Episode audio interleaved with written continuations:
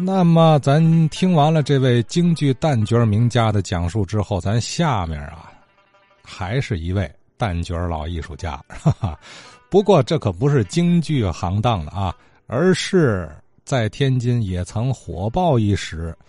呃，另外一个剧种，这剧种有意思了。天津人呐，大多数他听不懂这戏，可是呢，他就爱看爱听，甚至受人家这门艺术的启发呀。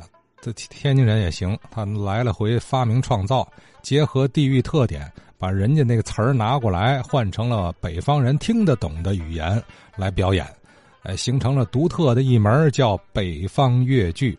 那么下面我们要听到这位老人家呢，呃，不是北方越剧团的演员，而是正经八百的上海人啊。这位老人家叫韩一平啊，呃，韩女士今年八十二岁了。他是一九五五年来到天津，加盟到之前三年就到了天津的这个上海联合越剧团，组建成了天津越剧团啊。呃，我们听听韩一平韩老师关于天津越剧团的一段回忆。我从五一年才十一岁，我就跟着我姐姐到杭州就开始学习了啊，就学习越剧哈。对。然后呢，就在苏州啊、无锡啊一带演出。五五年呢，又通过那个文化局有粤剧分会嘛，把我推荐到天津市粤剧团。我一听说天津离开北京近，那个所谓中国人民都向往北京啊，所以我说我去我去是这样来的。呃，他们剧团那是一九五零年到天津。叫联合越剧团，那个是姐妹班。姐妹班，姐妹班就是没有保障啊，业务好多分钱，业务不好少分钱。啊，就是私家的剧社。哎哎，对对对，叫姐妹班。高步海打的合同，在天华镜楼上演出，天华镜三年没下楼。当时的那个就是。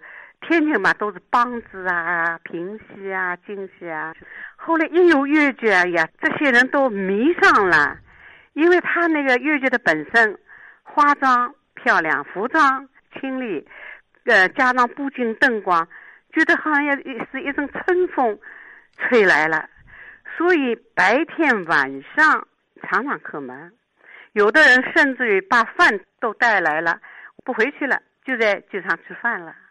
很红火那个时候，同时期还有别的剧团吗？就是唱越剧的。天津啊，我听说过那个是有，在五零年啊，也有一个越剧在新中央演出。新中央这个剧场可没有了啊，也就在那个中央公司对门。新中央他们演出没几个戏就回去了，都没待住，就是这个联合越剧团待住了。后来到了五三年呢。去朝鲜抗美援朝，回来以后又在北京演出《红楼梦》啊，呃，《丞相传》呐，得到好评，所以呢，天津市就特别重视了。到五六年五月就公私合营了，正式成为国营剧团了。啊，这就是说，从五零年来，这个联合剧团就没走，对，就一直在天津就扎根了。扎根了，我也是啊。我来的时候也是三年合同啊，好一待待了一辈子了。在原有的那个联合剧团的基础上，充实了一些人。然后您这个时候从上海过来的，对。啊，当时这个团有多少人呢？六七十个人吧。那个时候哈，住在哪里？原来是住在天华井的，后来从天天华井下来，剧团自己买房子，就是现在哈尔滨大和平影院的。后头都通的，哈尔滨的好像一百四十六号吧，花一万块钱把整个楼买下来，是越剧团自己花钱买的。作为演员的宿舍啊。哎，对对对，宿舍、排演场都在这个楼里了。啊，他们是在这个合营之前就已经购置了这些房子。对。合营以后，除了天华井，还在别的地方演。啊，那都演人民剧场、中国大戏院。基本剧场就是延安电影院，那个叫小剧场。这是我们的越剧团的剧场。天津的越剧团，说实在的话，在天津啊，打下了很好的观众基础，在北京也是有基础。那个时候北京要给天津说成为京津越剧团，那个时候，后来那个天津那是方基嘛，方基他是局长嘛，他不同意呀。后来在北京，我们反正一年要去两次到三次，特别受欢迎。这个越剧团的成员都是您这个上海那边老乡吗？嗯，上海也有。主要就是哪里的啊？是郑州，你知道吗？那个越剧的故乡就是郑州越剧越绍兴，那过来的人多。我上海也就那么没几个人，就是那个山的旁边那个一个呃嘉靖成发的城，郑州浙江的。您说那个地儿叫嵊州，嵊县啊，嵊，我咬字不对，嵊在嵊州。啊，这个以以这儿的演员为主啊。后来又充实了一些天津本地的这个这个民间的艺人吗？没有没有没有，我们还是保持着那个原风格的越剧。北方越剧是他们看到我们的越剧那么好看，他们原来都是什么唱歌的，呃，说相声啊，或者也也搞这些，他们自己组织了，有一个是在下瓦下瓦房演出，叫那互助。北方越剧，那是北方越剧，用北方话唱越剧，可能就在五三四年吧，就就就成立了。但是呢，我们每演出一个戏，他们都来看，向我们学习化妆啊、服装、布景、灯光，他们全套都搬去。他们这样发展，但是呢，也挺受欢迎的。反正我就知道，我来就有北方越剧了。啊，您来的时候已已经有。哎，我五五年来的嘛。他们就来看戏啊，一看到我们都特别特别那个热情，特别因为都要向我们学嘛。呃，那您当时来以后，发现这个北方越剧，是不是也挺新鲜的？哦，对对对，对是是这样。我还看他们演出去，看他们演出《红楼梦》啊，我觉得也就挺好玩的，你知道吗？我们听了，我们原来就听着觉得怪怪的，可是北方人他们就觉得好啊。他们听得懂啊。另外，发源于这个江浙地区的这个这个越剧哈，呃，能在天津有这个大家受到喜欢，呃，剧团当时来一战三年，是不是也有这个天津这个有很多这个来自于江浙地区的人？我觉得哈，不是那个时候好多的那个是都是一般这个官太太啊、官小姐，不是都到天津来嘛？那所以一看到越剧都特别喜欢了。有老师阶层的，有大夫，这些都喜欢越剧。一看到越剧，觉得好像一种春风吹来了，觉得特别舒服。我就想起来了，你说这个姓张的，就是花园路旁边那个，都是一个一个小洋楼。他有三个太太，头一个太太是北京人，第二个太太是苏州人，第三个太太是上海人。所以南方人也是，也是不少。可是北方人也多数的，北方人也不少。我们这个越剧啊，我们去观众怎么反应呢？他说：“你们唱什么？我们听不懂，但是我们特别爱看。你看，那内蒙宁川也有越剧，那个西安、兰州、武汉都有越剧团。这个越剧的时候是剧种啊，发展到那个京剧是第一个大剧种。”下来就是越剧，也就是它有它的独特的魅力啊。对，扮相漂亮，服装优美，灯光布景，唱腔抒情，就是所以就是现在来说吧，小资参街就情调嘛，对吧？说起来，小资情调啊。对我们天津市越剧的是很知名的，全国来说一个越剧院，一个浙江越剧就就是我们天津的越剧团了。我们经常到北京演出啊。梅兰芳先生、马连良这些老专家都来看我们演出。六十年代，我们团在北京东岸市场里头有个吉祥戏院演出，夜戏三场，下完妆有车接演员和乐队人员到人民大会堂烟回厅。那时呢，烟回厅中间有个小舞台，是元旦节文艺节。联欢会主要是这样：台上演出一一段小节目，台下就跳一段交谊舞。我们天津市乐剧团呢，演出什么呢？梁山伯祝英台里头的十八相送，那个小朝廷和裘爱花演出梁山伯祝英台，张飞飞和我演出施九迎新。等我们下场了以后，乐子奏起了舞曲，人们呢上上的都下舞舞姿跳舞，我呢和我的舞伴也下去跳了，跳啊跳啊跳，忽然眼前一亮，呀，那不是周恩来总理吗？哎呀，我就给我舞伴说，走，我们走向总理方向。后来到了总理面前。我呢又激动又不好意思的说：“我说总理，下一个舞曲我请你。”总理看了看我说：“好啊，现在就换吧。”后来总理又问我：“啊，你是歌舞团的？”我说：“不是，我是天津市越剧团的。”总理怎么这么问呢？因为当时六十年代的苏联姑娘们呢，都是梳着一条大辫子，扎一块手绢。他盛行到我们中国，所以歌舞团这些姑娘们呢，也是这样打扮。我呢那天呢也是梳了一条辫子，后面扎了一块手绢。所以总理问：“哦，你是歌舞团是这样？”呃，后来我就说：“我是从上海五五年过来的。”他说：“你现在也不大呀。”我说：“对呀，现在二十一岁呀。”后来说着说着呢，音乐停了，我就请总理。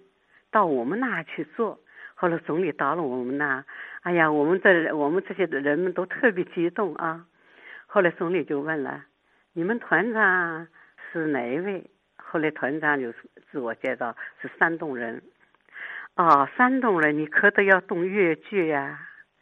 又说了，越剧演古装戏都是女扮男装，你们以后也要发展男演员，演现代剧。这样呢，古装戏、现代剧两条腿走路，所以在那个六零年开始呢，我们上演了《年轻一代》，就是上山下乡吧。我演那个铃兰，最后一幕就是告别观众吧，就说了那么一段：“老师们、同学们，啊，我们要走了，我们要在辽阔的土地上生根发芽。”开花结果，再见啦，这是最后一幕，就走了。还有你浙江的三村一个盲人，这个剧名叫《良言歌》，自强自立，带动山民嘛发展生产。盲人呢由小超群主演，我演他的未婚妻。后来呢又演出那个《一千零一天》，小样子我主小王就是男演员了，叫张志平。这个戏呢，我们是从上海人艺话剧团的本子移植我们粤剧。后来呢，在我们在北京长安剧场演出那个《孟丽君》，我们的总理一个人戴着口罩来看我们演出，他不惊动观众。等散戏了，前台的职工给我们送花了，总理上来了。哎呀，我们一看到总理，都特别激动，特别高兴。我就给总理说：“总理，你还记得我吗？毛毛。所以总理呀，他是那个超人的记忆。然后他给我们全体人员合合影以后呢，总理让我们早点休息，要走了。后来呢，我们在明日文化宫演出《文成公主》，当初呢有那个西藏的活佛班禅额尔德尼。”来看演出了，看完以后，哎呦，他就说我们演的太好了，然后呢，邀请我们去西藏演出。那么我们经过体检以后呢，百分之六十以上身体都不合格，所以呢没去成。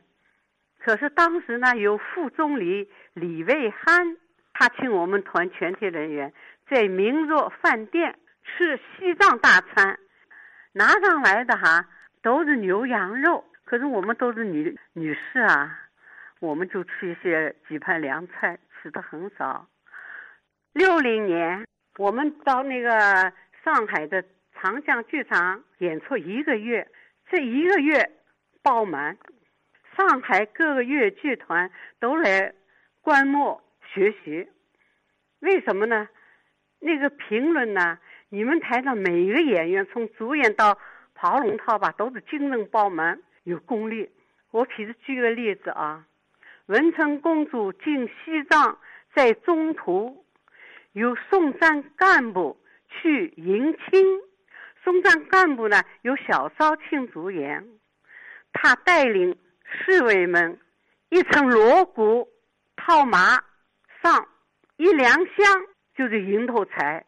这些侍卫们个个扮相英俊有功力，从奏圆场腰肢翻身十字马，台下是掌声不断。为什么？因为我们天津市越剧团有昆曲拱地，男的学林冲夜奔，花旦学小尼姑四凡，抽角学小和尚下山。有昆曲名家田瑞亭教授，我们行内的人说，男怕夜奔，女怕四凡。昆曲这个剧种是百剧自足。在五八年，我们在北京剧场演出，有昆曲名家白云生、侯锡奎两位先生来看我们演出小尼姑示范。你看多有意思啊！啊，专业老师来看我们小尼姑示范，有谁呢？有丁汉军和我扮演小尼姑，我们双出场。眉山立在佛殿上，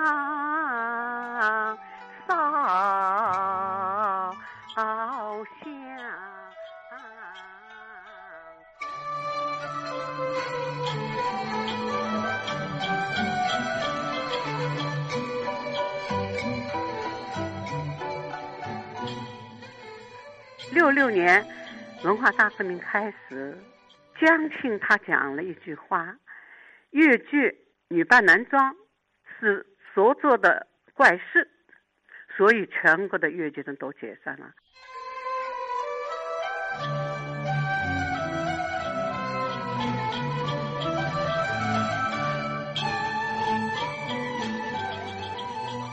九五年。九五年有一天，方爱珍给我来电话，他说：“韩老师，那个月友会啊成立了，他们开联谊会，呃，请你一块参加。”那天我去了，我看到那个陈礼章，他是《今晚报》报社的总编，还有天津戏剧界理论权威吴桐斌先生，还有宁波至今办事处主任张不红。那我就坐下看吧。快结束了，台上喊我的名字，韩玉老师请上台。哎呀，我说我不去，我都没准备呀。后来陈立章、方安珍旁边人说：“韩老师，给我们唱一段吧。”我就唱了一段什么呢？就是《红楼梦》里头的最后洞房一场“金月良缘”，金可是钟鼓镐金。天上圣间，是第一间诚心满意的是！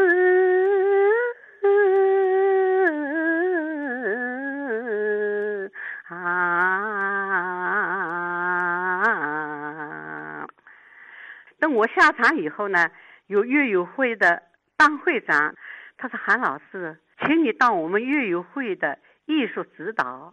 那天正好是一九九五年七月七号，那是第一个乐友会天津成立。第二个成立呢是天马越剧团，创始人呢是韩子富。那个时候呢就有老越剧团的演员加入进来了，大概一共十来个人吧，人员越来越多。有三四十的，有四五十的，甚至七十多的，这些人们精神可嘉在这里头还真有不错的人才。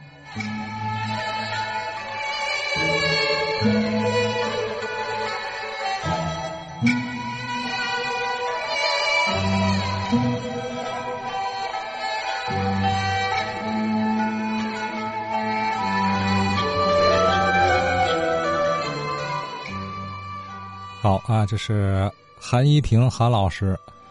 哎呀，听着人的这个吴侬软语般的 这个这个呃普通话啊，当然是是是带着这个老家的味道的，就这么的呃轻柔是吧？这听起来啊，这个天津越剧团，我看它好像存在的时间并不很长啊。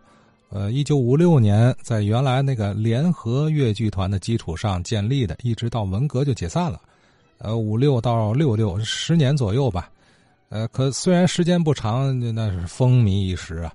呃，他们的演出脚步也是遍及很多省市啊，都有天津越剧团的呃身影。在越剧领域，那么天津越团越剧团也是鼎鼎大名啊。一直到九十年代，啊，又有了这个民间的越剧爱好团体成立了啊。韩一平老师呢？包括他在内，有很多老越剧团的前辈又重新回到，呃，这个领域中来，帮助广大爱好者共同研习越剧艺术，让这支北移的南花继续盛开。